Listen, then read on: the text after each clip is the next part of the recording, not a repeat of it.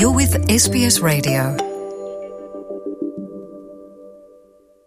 É, Luciana, os melhores deles todos são livros de alguns dos melhores escritores brasileiros publicados agora em Portugal. Memorial de Aires, o último romance de Machado de Assis, publicado no Brasil em 1908, no ano da morte deste grande escritor brasileiro, é o livro escolhido para iniciar esta nova coleção de livros brasileiros, os melhores deles todos. É uma coleção de livros integralmente de grandes autores brasileiros, assumida pela editora Tinta da China e dirigida pelos especialistas portugueses em literatura do Brasil, Abel Barros Batista e Clara Rowland. Esta expressão, os melhores deles todos, que dá título à coleção, é uma variação de um verso de Carlos Drummond de Andrade sobre um outro poeta brasileiro, Manuel Bandeira. O verso, a frase é ele é o melhor de todos nós. Os melhores deles todos. É uma frase enfática, mas o objetivo é sugerir que se trata de uma seleção muito criteriosa, muito caprichada, muito rigorosa. Talvez catita seja a palavra adequada. Escolhemos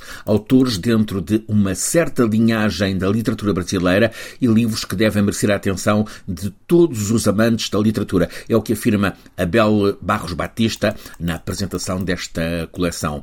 O Memorial de Aires é uma obra extremamente depurada, é a segunda atribuída ao conselheiro Aires, diplomata aposentado, que apareceu no romance anterior de Machado de Assis, Esaú e Jacó, romance de 1904, onde é personagem e autor ficcional. Agora escreve um conjunto de anotações cotidianas, um memorial nos anos de 88 e 89, como se lê de resto na contracapa deste livro.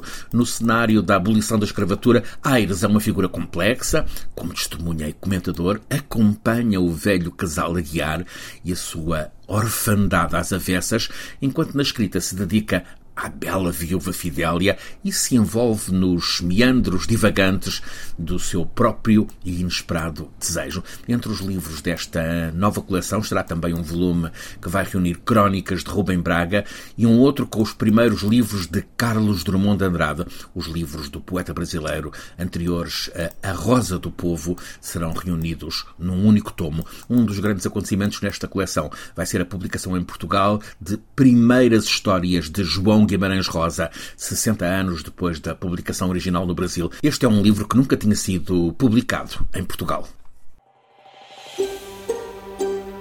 Want to hear more stories like this? Listen on Apple Podcasts, Google Podcasts, Spotify, or wherever you get your podcasts from.